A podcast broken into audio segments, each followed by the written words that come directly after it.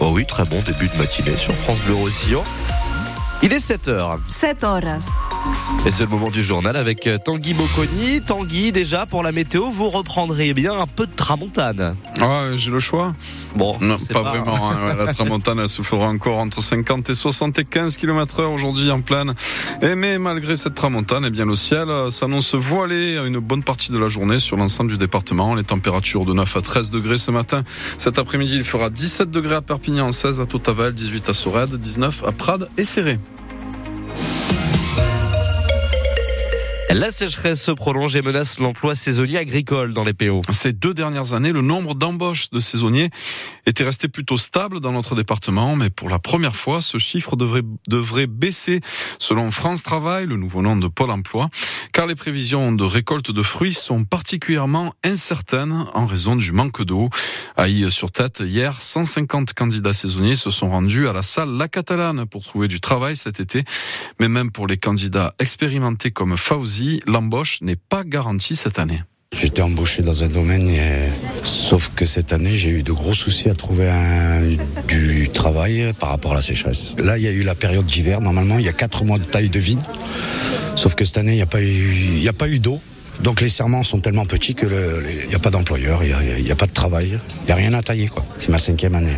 Et c'est la première année que vous trouvez C'est la travail première année, ouais. D'habitude, j'ai refusé même. J'ai même pensé à une reconversion. Parce qu'il n'y a plus d'eau et le réchauffement climatique fait qu'ici, il y aura de moins en moins d'eau. Je pense à faire une formation de cariste, vu qu'il y a la plateforme de Saint-Charles, où énormément de travail dans ce domaine-là.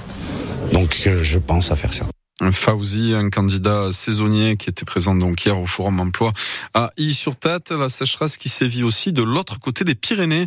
Voilà près de trois semaines maintenant que la Catalogne est placée sous état d'urgence avec des restrictions sévères de consommation d'eau qui s'appliquent même en plein hiver car les réservoirs catalans sont à des niveaux historiquement bas comme celui de Sau à l'ouest de Gérone où une église engloutie à la construction du barrage refait désormais surface. Reportage à suivre dans le prochain journal à 7h30. On l'a appris hier, la disparition d'une figure du monde économique des Pyrénées-Orientales. Francis Gendre est mort dimanche à l'âge de 72 ans.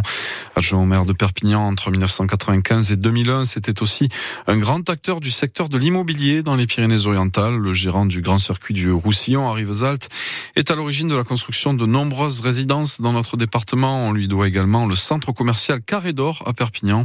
Ses obsèques se dérouleront jeudi à 14h30 en la cathédrale de Perpignan. Le portrait et les grandes lignes du parcours de Francis Gendre sont à retrouver sur francebleu.fr.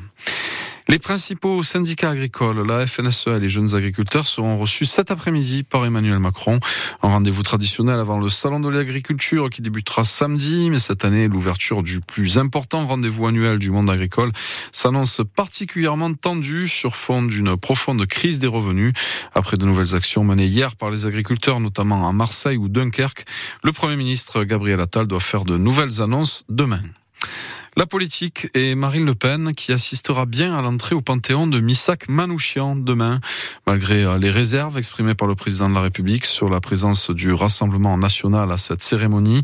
Euh, la présence de Marine Le Pen à l'hommage national rendu aux résistants communistes arméniens est également désapprouvée par le comité de soutien ayant œuvré à la panthéonisation de Missak Manouchian. 7h03 sur France Bleu Roussillon. Que faire de la sélection de Collioure à l'émission le village préféré des Français. Les habitants sont partagés. Eh oui, on vous l'annonçait en exclusivité hier sur France Bleu Roussillon. Collioure a été sélectionné pour représenter l'Occitanie dans l'émission à succès de France 3, suivie chaque année par 2 millions de téléspectateurs. Vous avez d'ailleurs jusqu'au 8 mars hein, pour voter sur le site de France TV parmi les 14 villages proposés. On vous explique tout d'ailleurs sur francebleu.fr. Mais sur place, que pensent les Colliourins de ce coup de projecteur national pointé sur leur commune? Suzanne Chodjaï est allée leur demander.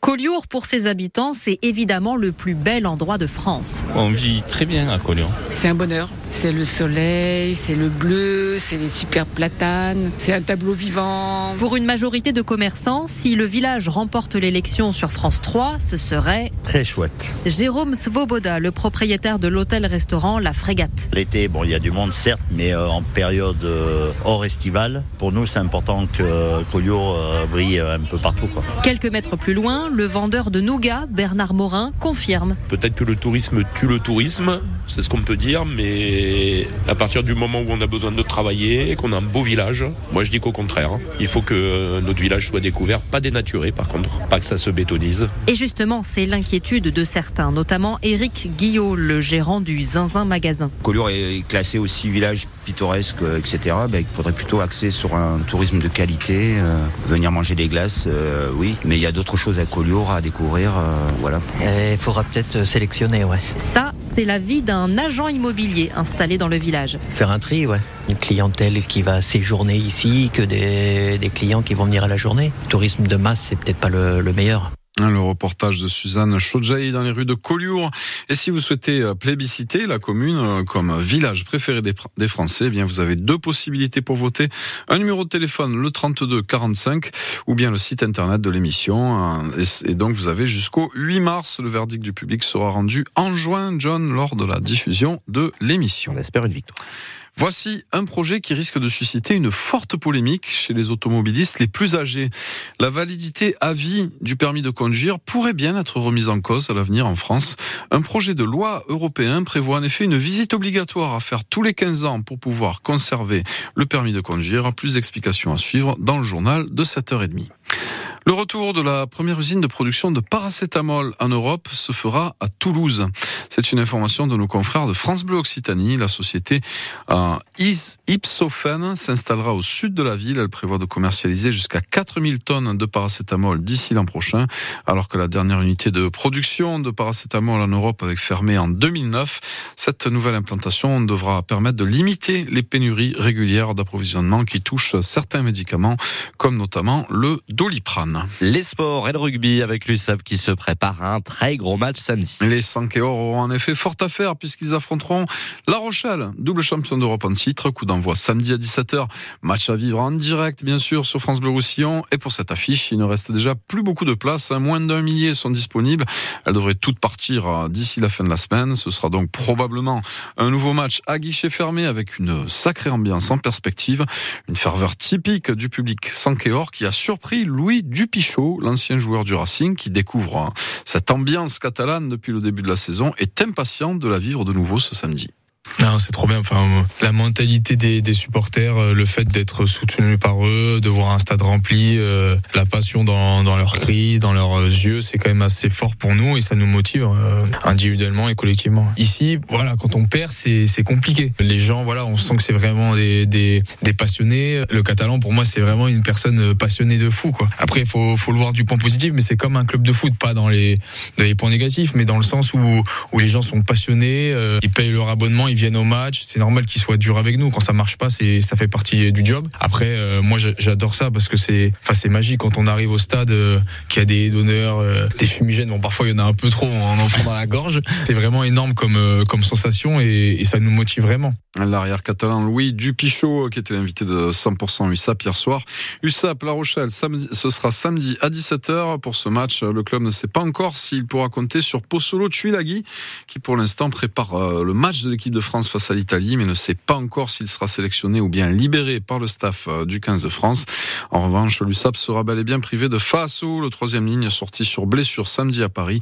Touché aux ischios, il sera absent pour au moins trois semaines.